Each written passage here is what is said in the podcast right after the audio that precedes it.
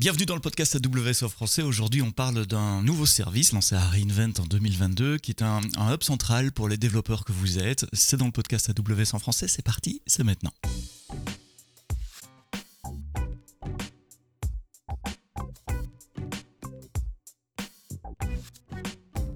Bonjour, merci de vous connecter, de télécharger le podcast AWS en français sur une des nombreuses plateformes sur lesquelles nous sommes présents, Amazon Music, Apple Podcast, Google Podcast, Spotify, Deezer. Vous êtes nombreux à nous écouter sur le web aussi, euh, sur les différentes pages web où le podcast est publié. Ce qui m'étonne toujours, c'est plus confortable de télécharger euh, sur son téléphone et puis d'écouter en voiture ou quand vous faites votre jogging. Euh, certains m'ont dit qu'ils écoutaient sous la douche aussi. Si vous êtes sous la douche, je vous dis bonjour. Aujourd'hui, on va parler d'un outil pour les développeurs, pour les builders qui s'appelle Code Catalyst. C'est un nouveau service qui a été euh, lancé à la conférence Reinvent 2022, euh, donc novembre-décembre 2022. Et pour en parler, je n'ai pas un, mais deux invités. Olivier Jacques et euh, Vincent Pommier. Messieurs, vous êtes consultants de ProServe tous les deux. ProServe, c'est Professional Services. C'est le bras consulting d'AWS. Vous êtes les personnes qu'on envoie chez nos clients pour participer à, leur, à leur projet.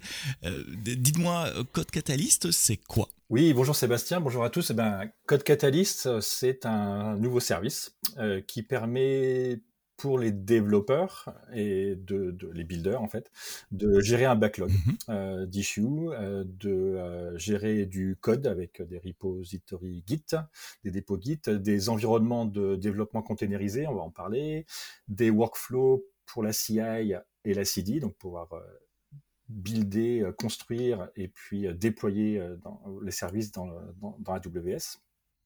Et puis, voilà, avoir, avoir vraiment un, hub et un environnement complet disponible de bout en bout pour que vous n'ayez pas à mettre en place tout ça vous-même. Oui, en fait, ça fait tout ce que j'aime pas quand on commence un nouveau projet. Euh, en tant que développeur, moi, j'aime bien démarrer mon, éditeur de code, euh, taper quelques idées. Euh, puis quand j'ai du code qui commence à marcher et que je veux montrer ou partager avec les autres, il faut se dire, oh là, il faut le publier quelque part, il faut mettre un readme, faire une licence, ok. il faut aussi un, système pour traquer les, issues qui vont être reportés par, les utilisateurs. Il faut un système de, build avec GitLab, GitHub Runner, peu importe, pour mettre tout ça en place. Et donc, c'est ça que ça va créer pour moi. Bien compris ça va créer cet environnement de développement multi-développeurs pour collaborer avec des, gens sur le projet. C'est exactement ça. Donc tu vas non seulement euh, pouvoir créer tous ces, enfin utiliser tous ces outils parce qu'on va le gérer pour toi, euh, AWS va le gérer pour toi, et aussi au-dessus de ces outils, exactement comme tu l'as dit, on a besoin d'un README, on a besoin de créer euh, certainement un schéma d'architecture qui explique ce, qu'on va, ce mm-hmm. qu'on va développer et déployer eh ben, grâce à quelque chose qui est au-dessus de, je le mets au-dessus de Code Catalyst, mais ça fait partie du service qu'on appelle les blueprints. C'est-à-dire, ce sont des modèles euh, de référence pour certains types d'applications. Donc, on en reparlera aujourd'hui. Euh, il y a 14 blueprints qui sont disponibles.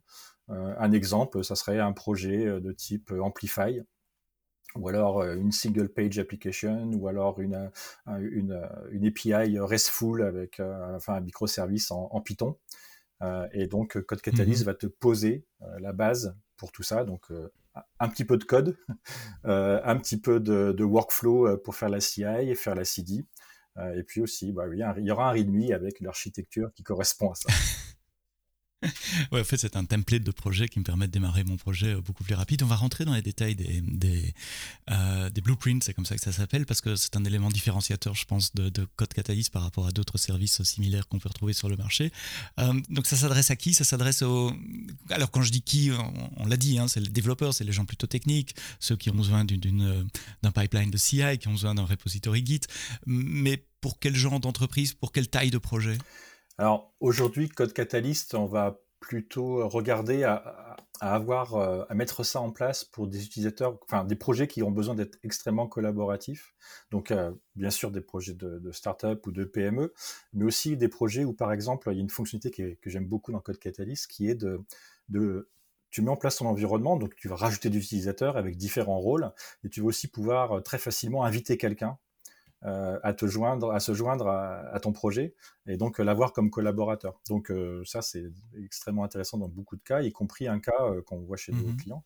Beaucoup c'est où en fait on a des potentiellement des indépendants qui peuvent se rejoindre à la fête du développement euh, et contribuer sur le projet. Et là, euh, inviter quelqu'un, par exemple, sur Code Catalyst dans ton projet, c'est quelque chose de très facile. Alors, on va parler dans une minute des, différentes briques. on en a déjà mentionné plein, mais aller dans, dans plus de détails pour chacune d'entre elles.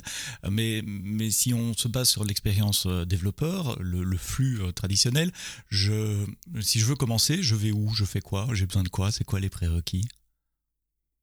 Vincent, peut-être euh, Alors, bah, tout d'abord, euh, il va falloir euh, créer son, compte, son, avoir une identité Builder ID. donc, on n'a pas besoin, au premier abord, d'avoir un compte Amazon.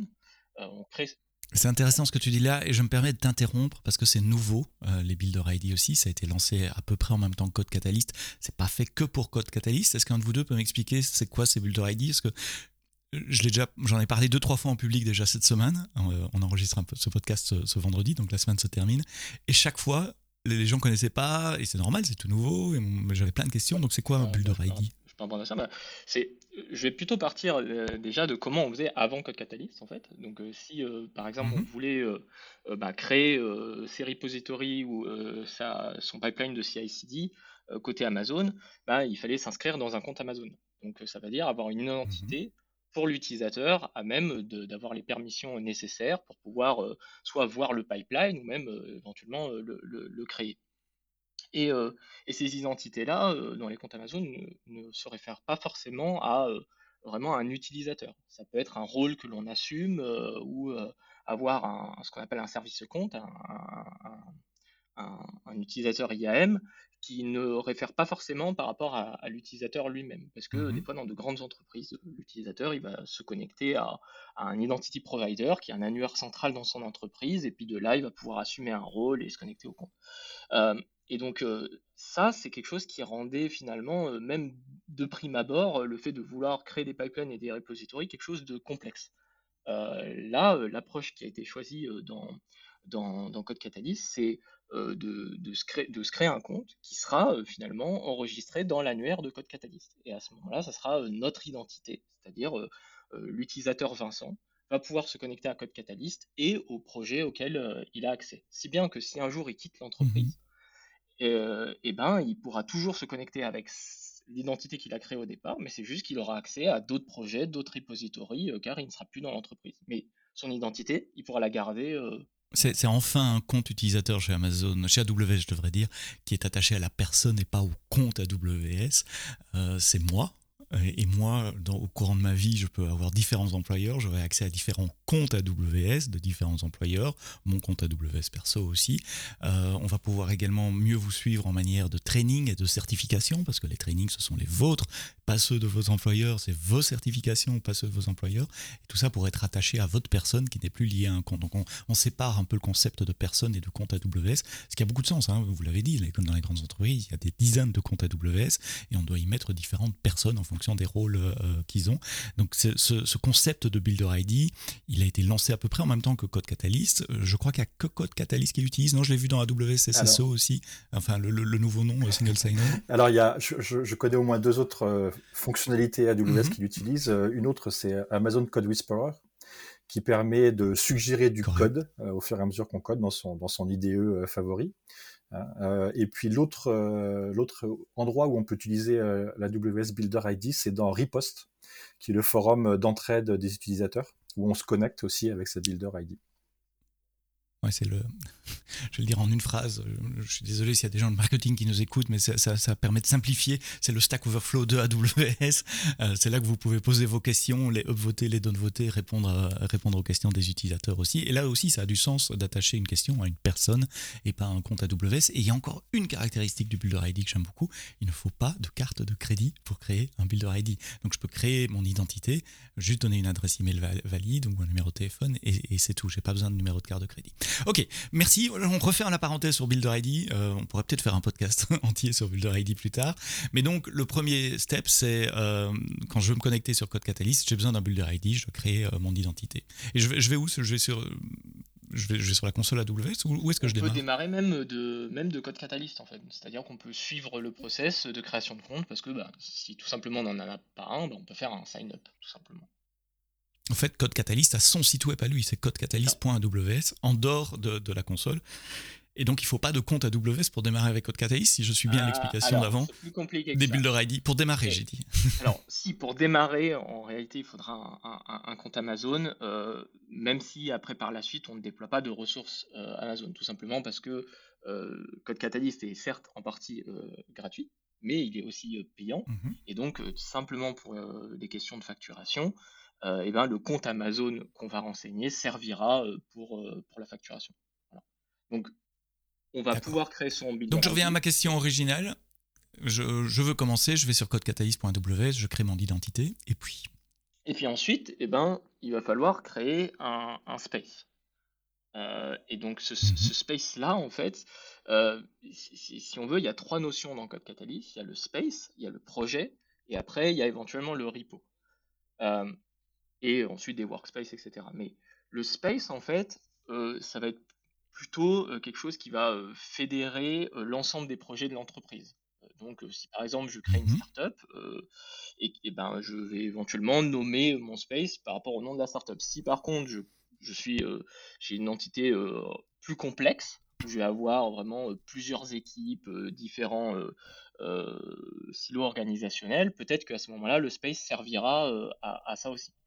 Euh, donc vraiment, le space va fédérer un ensemble de projets euh, pour euh, un, un, Au sein d'une organisation. organisation. Ouais. Ensuite, on va avoir. Donc, c'est à ce moment-là qu'on va pouvoir renseigner les comptes Amazon auxquels on a envie de se lier. Et notamment, il y a une étape obligatoire qu'il faut lier un compte Amazon pour pouvoir euh, euh, euh, configurer la facturation. Et ce, même si euh, on utilise un plan free. C'est-à-dire qu'on peut continuer avec Mhm. Code Catalyst par la suite euh, en mode gratuit, mais c'est juste que euh, si à un moment donné, euh, pour X raison, il va falloir passer au mode payant, ben, on sera déjà lié au compte Amazon pour cela. Donc ça c'est super intéressant parce que c'est nouveau chez AWS aussi comme concept. À un moment il faut associer son identité qui en est avec un compte AWS où on va vraiment déployer des, des, Même des- un des ou plusieurs comptes d'ailleurs, en plus, qui va faciliter vraiment Mhm. la, la- la communication avec les différents comptes Amazon et notamment, on le verra par la suite, nos différents environnements, de, Soient de développement de production. Donc tu disais il y a trois niveaux. Space donc c'est lié à l'organisation. par exemple ma startup, par exemple mon département d'entreprise. Donc c'est un groupe de projets. Et puis ensuite je crée un projet. Oui, voilà, c'est ça, je crée un projet et donc euh, euh, là aussi, pareil, euh, pas, faut pas forcément faire le raccourci, un projet égale un repo, non, justement, là, euh, Code Catalyst inclut la possibilité de se dire, ben, un projet, c'est peut-être un ensemble de repos. Euh, D'ailleurs, on le verra quand on détaillera les blueprints, mais il y a des blueprints, par exemple, qui peuvent euh, une application euh, trois tiers, par exemple, avec un front, un back-end et puis une base de données. Et en fin de compte, on va avoir un repository de code pour l'application, pour son API, et puis un repository pour l'infra, par exemple. Et donc du coup, c'est pour ça que vraiment cette notion de projet euh, n'implique pas forcément un lien euh, direct avec un seul repo. On peut en avoir euh, plusieurs parce que c'est ce qui va donner la liberté aux builders de pouvoir mieux structurer en fait l'organisation de leur projet. D'accord. Et dans un projet, je vais retrouver quoi? Alors, on va retrouver euh, un ou plusieurs repositories. On va Mhm. euh, Donc des, des repos Git. hein, on est, Mhm. des users euh, auxquels on va pouvoir rattacher euh, ce- ces projets, euh, des workflows, c'est-à-dire la, représentation de nos pipelines de, déploiement, des environnements, c'est-à-dire que dès lors qu'on effectue un déploiement sur un compte Amazon cible, on va pouvoir dire si ce, compte représente un compte de dev ou un compte de prod, et des environnements de développement, comme l'a dit Olivier, qui seront conteneurisés, qu'on va pouvoir instancier, c'est-à-dire que l'idée, c'est c'est de pouvoir se dire, dès lors que je souhaite contribuer à un projet, bah, si euh, ma, ma machine, ma workstation n'est pas forcément euh, euh, prête à, pouvoir contribuer sur le projet, bah, je vais pouvoir instancier une workstation euh, dans le cloud pour pouvoir euh, participer euh, à la, enfin, pour contribuer au projet avec euh, tous les outils euh, nécessaires pour le faire. Alors, rentrons dans les détails, justement. Code euh, repo. Il y a le, le, le guide repo de Code Catalyst, mais je me doute que je peux me brancher sur euh, des repos externes que j'ai déjà aussi. Ouais, c'est ça. En fait, donc il y a effectivement cette notion de fournisseur tiers euh, avec Code Catalyst. Mhm. Donc euh, aujourd'hui, euh, par exemple, pour les repos, on peut créer un projet et puis dire, ben finalement, le code, je vais pas l'héberger dans Code Catalyst, alors que c'est possible. On peut mettre, Code Mhm. Catalyst peut fournir des repos Git, mais on peut dire, ben, mon, mon code, il est dans GitHub. Et donc, finalement, dans notre projet, avoir X repos qui, qui viennent de, qui sont fournis par GitHub. Donc ça, c'est fou. Et dans ce cas-là, c'est une synchronisation. Ça veut dire s'il y a une pull request qui arrive sur GitHub, je la vois dans Code Catalyst. Si je fais un commit dans Code Catalyst, ça arrive sur. Ça, ça, ça marche comment? C'est vraiment le repo tel qu'il existe dans, dans, GitHub. Donc il n'y a pas de. Enfin, il n'y a pas, de pas une synchronisation. Ouais. Il y a pas de. Ouais. Heureusement parce que les. D'accord. Il l'utilise vraiment. Oui, oui. Sinon, ça serait difficile à gérer. Il y, a un autre exemple sur. Et comment Vincent l'a mentionné, Mhm. euh, mais euh, il y a aussi euh, donc cet aspect euh, issue tracking qui permet de gérer son backlog. On l'a peut-être pas forcément très mentionné, mais Mhm. un autre exemple de fournisseur tiers, euh, c'est par exemple Jira. Donc euh, de la même façon qu'on peut avoir les issues euh, directement, enfin hébergées par euh, par Code Catalyst et les gérer dans Code Catalyst, on peut aussi avoir une vue sur des, des issues qui sont dans Jira, donc euh, qui est un outil très populaire d'Atlassian. Oui, bien sûr. Euh, et donc ça permet de pas avoir à notamment les autant le code bouger un repo Git c'est pas forcément très compliqué on peut garder tout l'historique Mhm. autant bouger des issues euh, c'est un peu plus euh, un peu plus délicat donc ça permet d'avoir une vue sur les issues directement dans Code Catalyst même s'ils sont hébergés dans un autre fournisseur Donc on a les issues, le code interne à Code Catalyst ou externe lié à quelqu'un d'autre, et les issues, même chose, euh, avec Jira pour le moment, je suppose qu'il y en aura d'autres par la suite. Et alors je voulais en venir sur les, les dev environment, comment ça marche Donc je peux créer un environnement de, de dev dans Code Catalyst Euh, oui, tout, tout, à- tout à fait. Euh, Explique-moi ça.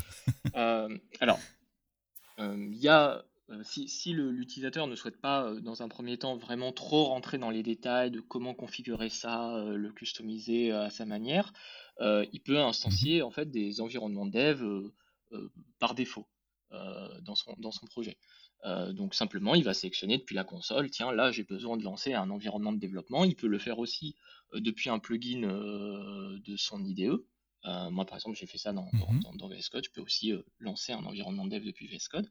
Mais euh, voilà, il peut, il peut le lancer. Et donc, dès lors, il va pouvoir s'y connecter. donc, il, il va pouvoir se connecter à cet environnement dev par le biais de son IDE. Et pour le moment, on, on- on s'intègre avec donc Cloud9, euh, l'IDE Cloud9, euh, VS Code et la suite, la suite JetBrains. Donc, D'accord. Et dans, dans ces cas-là, l'IDE, j'ai- j'essaie de comprendre comment ça marche. Il tourne dans une machine virtuelle euh, au sein du service Code Catalyst ou c'est mon IDE que je dois avoir installé en ça local sera, le- ça sera ton. IDE en, en local. Euh, en tout cas, pour la partie JetBrains et, euh, et VS Code, ça sera, ça sera ton IDE en local. Et en fait, tu vas connecter en fait, ton IDE euh, à l'environnement euh, cloud qui a été instancié. Euh, comme si euh, ton IDE, c'était euh, le client et euh, le- et le- D'accord. le- l'environnement cloud, c'est le serveur. Et donc, euh, du coup, tu vas connecter cette fenêtre euh, à, l'environnement serveur. Et quand tu vas, par exemple, ouvrir un terminal, bah, tu vas pouvoir voir les outils euh, qui sont installés à l'intérieur de cet environnement cloud. D'accord, oui, donc j'utilise mon, VS Code avec un plugin qui permet de, voir l'environnement qui est dans le cloud. Ça veut dire qu'aussi, en termes de sécurité, ça veut dire aussi les, le, code source reste dans l'environnement cloud et pas, pas téléchargé sur ma machine. Euh, Il y a des possibilités d'échange de fichiers, mais en tout cas, euh, ça Mhm. sera. euh, oui, en tout cas, le- le- la, la ma- la majorité des fichiers sont, sont sur, sont sur le- l'environnement cloud. ouais. Alors j'ai plein de Je sais pas questions qui encore viennent en si on termes de peut pricing, après etc. interdire. euh, le- moi, j'ai pas encore vu ça, en, en tout cas dans, dans- dans l'outil. Je sais pas si on peut interdire en fait euh, le- de télécharger ces fichiers, mais en, tout- en tout- en tout cas, euh, a- on peut en envoyer et, et en récupérer. Ouais, ouais, ouais.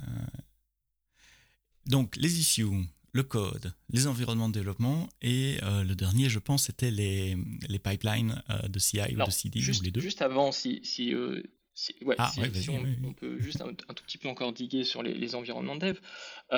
Ensuite, j'ai parlé éventuellement de les customiser parce que finalement, on instancie son environnement de dev, on a quelque chose d'assez euh, générique, c'est-à-dire qu'il y a tout un tas d'outils déjà Mhm. préinstallés.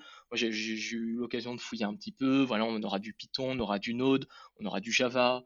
Euh, on aura euh, la WSCLI, on aura du CDK, enfin il y a tout un tas, tout un tas d'outils euh, préinstallés. Mais ensuite, l'environnement est customisable en fait.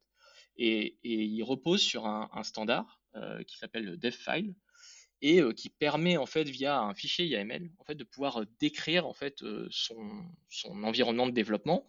Alors finalement, bah, pour démystifier un peu, l'environnement de dev, c'est ni plus ni moins un conteneur qui est lancé, donc à partir d'une image.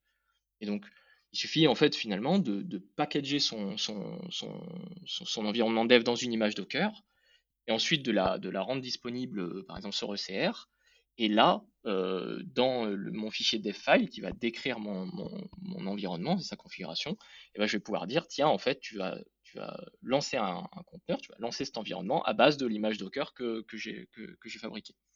Et tu vas pouvoir aussi avoir des, euh, des handlers de commandes, c'est-à-dire en fait des, tu vas pouvoir t'attacher à des événements au cycle de vie de démarrage de ton environnement de développement. Par exemple, juste avant qu'il est juste quand il est en train de démarrer ou une fois qu'il a démarré, tu vas pouvoir même lancer des scripts shell pour pouvoir éventuellement le, le customiser euh, sur des choses encore plus spécifiques que tu ne pourrais pas éventuellement mettre dans l'image Docker. En fait, c'est de l'infrastructure as code appliquée aux environnements de développement. C'est un YAML qui décrit ton, ton, idée. Du dev environment as code, oui. oui. Mhm. Dev environment as code, j'aime bien le, le catchphrase. Et ce qui est génial avec ça, c'est que ça devient de plus en plus difficile de dire oui, mais ça marche sur ma machine. Parce que tu peux standardiser donc dans tes repos de, code, tu vas avoir ton dev file euh, qui, va être, qui va être disponible pour toi, mais aussi pour tous les autres builders du, projet.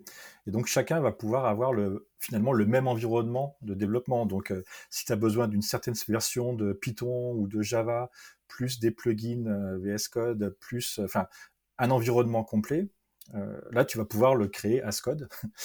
il n'y a plus de voilà, ça va permettre d'aller plus vite et d'uniformiser. Et je pense qu'on parlait de l'expérience développeur, là potentiellement en quelques heures, tu devrais être capable de faire ta première pull request, euh, puisque tu dois pouvoir faire tourner le projet euh, très simplement. Quel changement Je me souviens quand j'étais euh, plus jeune, que j'avais moins de cheveux blancs. Euh, c'était au tournant du siècle. Euh, j'avais dû installer un, environnement de dev sur ma machine où il y avait des tonnes de librairies Netscape à l'époque, notamment pour gérer le SSL, etc. C'était deux à trois jours d'installation pour avoir tous les packages, toutes les dépendances, compiler les dépendances, etc. pour essayer de pouvoir démarrer seulement, voir le code qui compile sur ma machine, rien de plus que ça. Je ne parle pas encore de le changer à ce moment-là. ici, on parle de quelques minutes donc ça, simplifie quand même euh, beaucoup l'onboarding de, nouveaux développeurs. Euh, je me posais la question, et je vous l'avais posé en, préparant, comment, ça marche la, connexion distante d'un IDE à un serveur IDE qui tourne dans, Docker ou Visual Studio? Il y a un plugin, c'est ça, euh, Et donc ça serait, c'est Remote SSH. Et en plus de cela, l'environnement le, de développement ne va pas être exposé publiquement sur Internet avec le, port d'écoute des SSH. Euh, là, c'est euh, l'utilisation d'un mécanisme euh, que, certains connaissent bien chez Amazon, c'est l'agent SSM.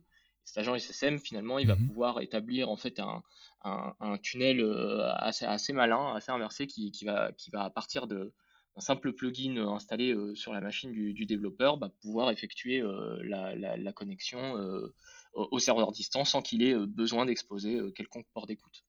Et en plus de ça, et on n'a pas réinventé la roue on n'a pas réinventé la roue, c'est un plugin standard qui fait partie de, Visual Studio Code euh, qui vient de, Microsoft et je suppose qu'il y a un mécanisme similaire pour, euh, pour les, les IDE de JetBrains ah, aussi. pour, ceux que ça intéresse vraiment, euh, il n'y a, même rien à installer pour le coup, si ce n'est ben, son IDE pour, pour, les builders, mais, mais, mais par contre, il y a, y a un, un, script, enfin, le, plugin est suffisamment bien fait pour en fait nous suggérer de la configuration qui va, qui, va exécuter sur, euh, la machine locale euh, du, développeur. Euh, et, ainsi, il y a un petit script PowerShell, par exemple, dans le cadre de Windows, en fait, qui, qui verra bien avoir tout le nécessaire, le fameux plugin SSM, etc., pour, pouvoir faire en sorte que la, la, connexion SSH se passe de manière hyper transparente. En fait.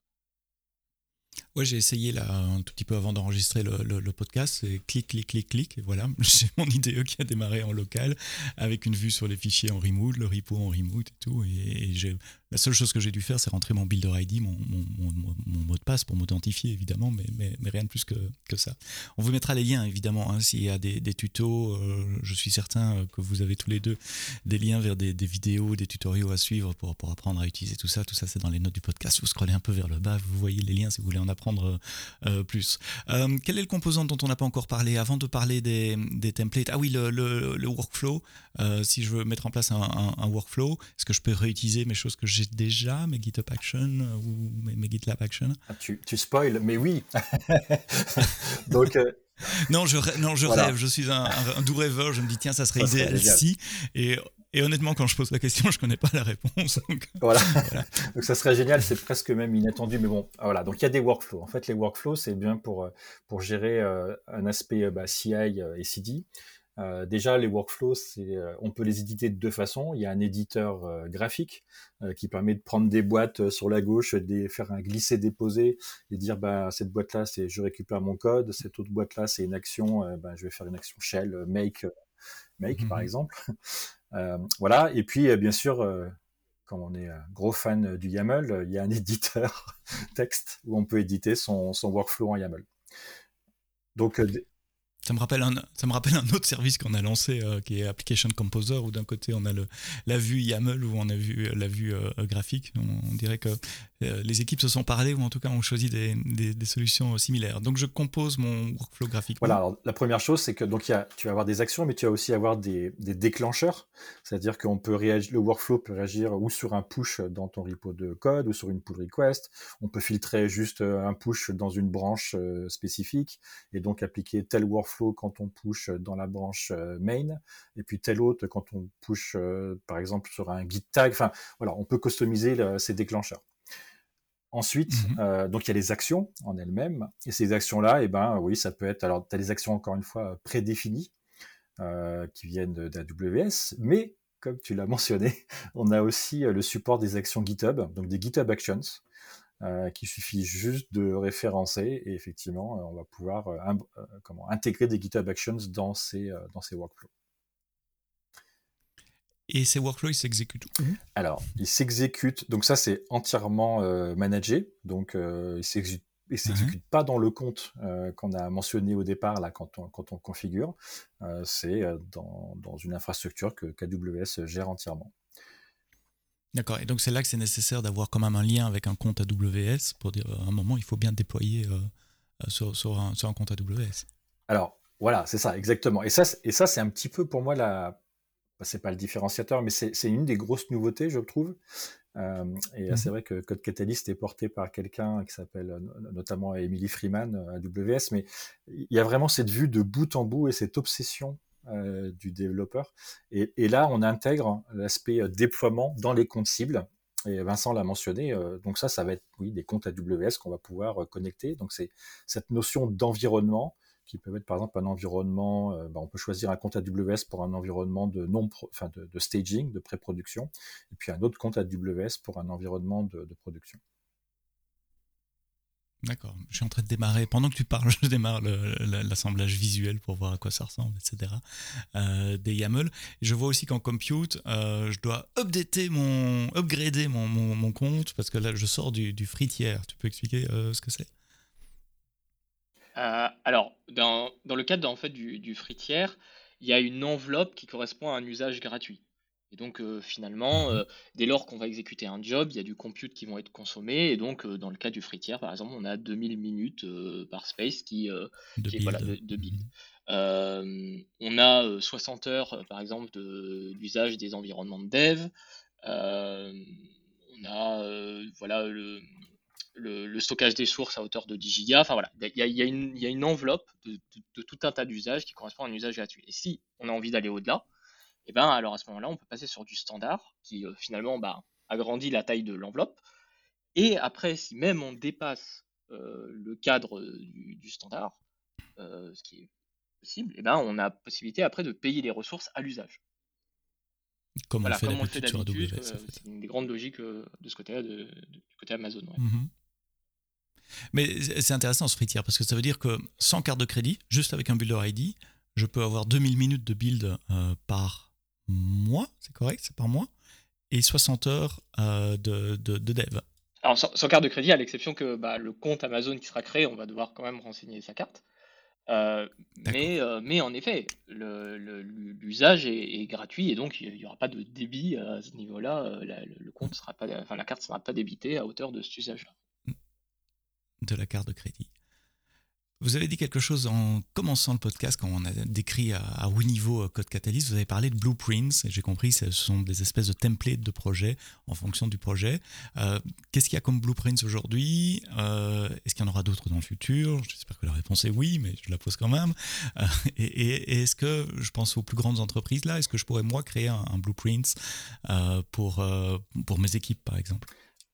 Commençons par c'est quoi un blueprint Qu'est-ce qui voilà, donc c'est quoi un blueprint euh, Donc un blueprint amène, euh, bon, c'est un modèle de projet. Euh, donc il y, a, il y, a, 14 blueprints sur étagère à l'enregistrement du podcast.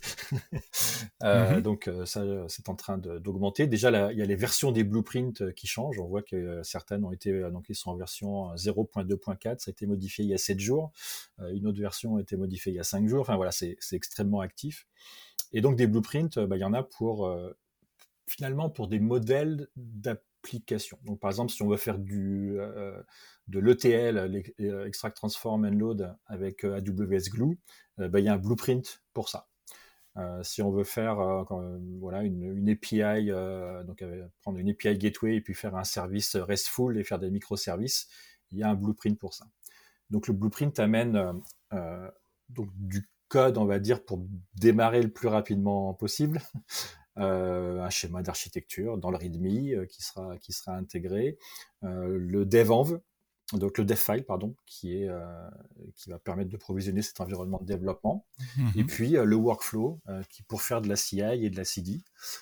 et notamment, on voit assez souvent dans les blueprints ben, des workflows qui intègrent d'autres outils comme, comme Trivi, qui va nous faire une, une analyse de vulnérabilité de notre code, euh, qui va aussi générer des, rapports de, de tests. Donc, euh, on n'a pas parlé aussi de, cet aspect test, mais euh, le, les tests automatiques, si on, y a, je ne sais pas exactement combien de formats sont supportés, mais en tout cas, JUnit en est un, mais il y en a d'autres, vont créer des rapports de, tests et vont être visibles. Donc, on va voir exactement bah, les vulnérabilités que j'ai et puis peut-être pour des tests unitaires que j'aurais codés, si je suis à à 100% en past et puis mon, ma couverture de code euh, et d'autres choses comme ça. Sachant que j'aimerais rajouter aussi les, les blueprints, au bout d'un moment, c'est quelque chose qui devient euh, un sujet de discussion en fait. Euh, alors, pas forcément étonnamment dans des petites structures, parce qu'ils attendent justement de grossir en fait pour commencer à voir ces sujets apparaître sur la table. Mais dans les grosses structures, justement, c'est ce principe de pattern en fait. C'est comment suggérer à tout un tas d'équipes euh, distribués et autonomes, comment leur suggérer la bonne façon de faire, parce que c'est aussi euh, ça, on, va en parler un peu plus tard, euh, aussi l'une des raisons de Code Catalyst avec le fait d'aller à l'essentiel et de fédérer, c'est de, rendre les choses moins complexes, parce que bah, AWS, c'est tout un tas de briques de Lego qu'on peut assembler entre elles et faire quelque chose de plus puissant, mais à mesure que cette boîte de Lego devient de plus en plus grande, ça peut sembler plus compliqué à, à démarrer, et donc euh, bah, les, les, les, blueprints, au même que Catalyst, vient simplifier, guider et orienter en fait les équipes sur des bonnes, des bonnes façons de faire en fait pour Mmh les, types d'applications qu'a évoqué Olivier, euh, des architectures trois tiers, euh, des choses plutôt orientées data analytics, euh, du pur serverless ou du conteneur. Oui, je suis en train de les regarder, c'est vraiment comme des templates, ça contient le code, mais également les, les, les workflows, etc., prédéfinis, donc c'est un excellent point de départ pour pouvoir démarrer super rapidement.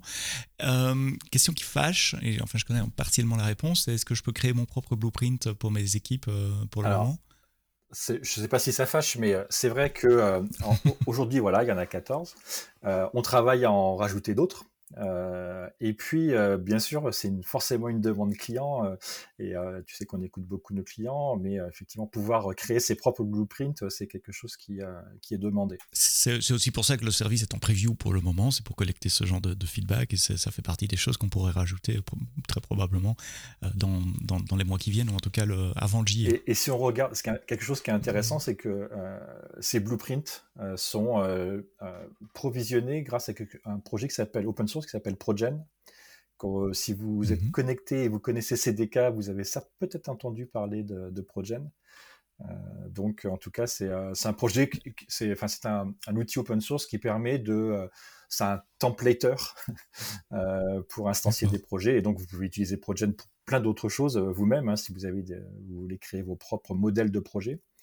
mais voilà, il faut savoir que les blueprints tourne un petit peu autour de Progen des choses qui viennent de qui viennent backer en fait des choses comme CDK init par exemple. Quand on veut initialiser un projet ben, en fait c'est cette techno là qui est derrière. Parce que avec Progen on a on a créé un, un projet Progen qui vise à générer le squelette de projet, par exemple d'un projet CDK ou même d'autres choses, hein, parce que euh, on peut euh, faire le squelette d'un projet, d'un projet TypeScript euh, ou d'un projet Java ou Python, ou même des fois web, c'est-à-dire avec par exemple du Vue.js ou du ou, du Angular ou React. C'est vraiment un outil qui vient fournir euh, un moyen de modéliser, de développer ces squelettes de projet. Attention, Progen avec un J, un peu Progen avec un G, parce que de nouveau, pendant que vous parlez, je, suis en train de chercher sur Internet, etc., pour trouver les liens à rajouter dans, les notes du podcast. Il y a aussi un Progen qui ressemble un peu, mais qui est moins bien documenté avec un, G. Donc c'est un, outil open source de, génération de projets. Euh, qui n'est pas un, produit euh, Amazon, hein, c'est un produit third party, on est, on est d'accord là-dessus, mais donc c'est la technologie qui est utilisée pour, pour les templates, si je vous ai bien euh, suivi. On a parlé de comment ça comment, comment commencer, à qui ça s'adresse, comment ça marche, on été dans les grandes euh, boîtes que sont l'issue management, le code repository, les codes repository, les workflows, les environnements de dev, on a parlé de ce concept d'identité qui est un peu nouveau, en tout cas sur AWS, l'identité attachée à la personne. Qu'est-ce que j'ai oublié? Quelle est la question que je vous ai pas posée, que j'aurais dû? On a, parlé donc de GitHub Action. Euh, est-ce que, par exemple, on a possibilité de réutiliser euh, ces, actions? Alors, mhm. la réponse est oui. par contre, ce qui peut paraître confus, c'est que ce ne sont pas des GitHub Actions qui vont s'exécuter sur GitHub. Ce sont des, actions, en fait, qu'on va pouvoir récupérer depuis la marketplace de, GitHub et pouvoir les intégrer à l'exécution du pipeline dans Code Catalyst, ce qui évite finalement euh, parce que on a bien conscience que comme c'est un nouvel outil euh, qu'on propose, euh, forcément, il va falloir éventuellement recréer tout un petit peu les mécaniques dont, on, utilisait avant, qu'on peut voir sur mmh GitHub ou GitLab ou autre, ou, même qu'on a mis du temps à développer, par exemple, dans une solution existante qu'on avait chez nous, dans notre système d'information, à base de Jenkins ou autre. Et donc, bah, là, euh, l'idée, c'est de pouvoir prendre dans une marketplace en fait des, euh, des, des, mécaniques qui, qui, sont, qui ont déjà été pré-développées et qui peuvent résoudre des problématiques, comme, comme l'a mentionné Olivier, soit de faire euh, un déploiement quelque part, même pas nécessairement dans un compte Amazon, ou pouvoir faire une analyse de code, une analyse statique de code pour des vulnérabilités, pour pouvoir récupérer éventuellement aussi des credentials de manière sécurisée depuis, depuis un, un, un, vault qui n'est pas forcément dans Amazon non plus. Enfin voilà, donc c'est vraiment pouvoir aller piocher dans la marketplace de GitHub des, des briques, des abstractions euh, qui servent à la CI/CD euh, sans avoir à les redévelopper. Donc ça semble le, bon outil pour pouvoir démarrer rapidement, essayer de, de, de, de bootstrapper, j'aime pas utiliser ce mot-là, mais j'en trouve pas de meilleur, un, nouveau, euh, un nouveau projet. quels seraient les bloqueurs? C'est un, outil en preview, hein, forcément. Il, il, est à quelques mois à l'heure où on enregistre ce, podcast. On, on l'a publié en preview pour collecter votre feedback avant qu'il soit plus tard GA, comme on dit chez nous, donc Generally Available, disponible pour, euh, pour tout le monde. Euh, qu'est-ce qui ferait En fait, j'ai pas envie de donner euh, à, quelqu'un qui nous écoute l'envie de démarrer pour qu'il se prenne un mur dans, dans, deux jours. Donc, autant connaître les bloqueurs d'abord. Qu'est-ce qui ferait que c'est pas le bon outil pour moi? Quelles, sont les, les, grosses pièces qui manquent pour le moment? En étant bien clair, c'est du preview, donc c'est pas parce que ça manque pour le moment que ça manquera au moment du GA. Mais là maintenant, quels sont les cas où c'est pas recommandé? Ouais, pour moi, je peux, je peux mentionner deux points, euh, notamment par rapport aux clients que, avec, que, que l'on aide euh, à fonctionner. Le, Peut-être que je pense que le, premier point, c'est l'aspect euh, possible avec l'intégration d'un SSO, enfin IAM Identity Center. Mm-hmm. C'est-à-dire que peut-être en tant qu'une entreprise, on veut quand même connecter les gens et les authentifier par rapport à voilà, mon, mon Enterprise Directory. Ça, c'est aujourd'hui mm-hmm. un, un, point qui manque. Et puis le deuxième point donc aujourd'hui, l'identité, je le redis, c'est uniquement les Builder ID, c'est ça? Il n'y a pas de SSO avec d'autres euh, systèmes. Ok, d'accord. Et puis un autre Et l'autre point, c'est que, donc on a mentionné qu'on peut avoir des dev on a mentionné qu'on peut faire des déploiements. Euh, les environnements de développement aujourd'hui ne tournent pas, ne peuvent pas tourner dans ton VPC. Donc, si tu as un environnement euh, de développement qui, qui a besoin de, as besoin de faire des tests et puis de te connecter à ta base RDS voilà, ou des choses qui sont dans, enfin, privées et dans ton environnement VPC. ça, ça va pas être, ça va pas être faisable. Après, c'est pour les environnements de développement, donc c'est pas forcément un bloqueur.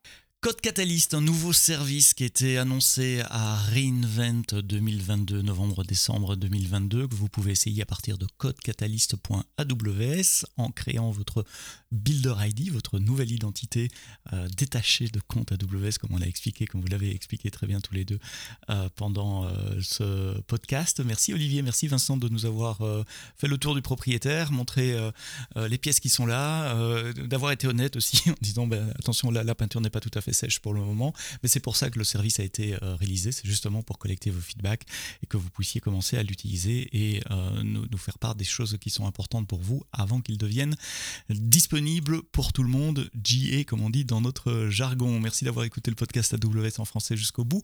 On se retrouve la semaine prochaine pour un nouvel épisode du podcast et d'ici là, quoi que vous codiez, avec Code Catalyst, codez-le bien.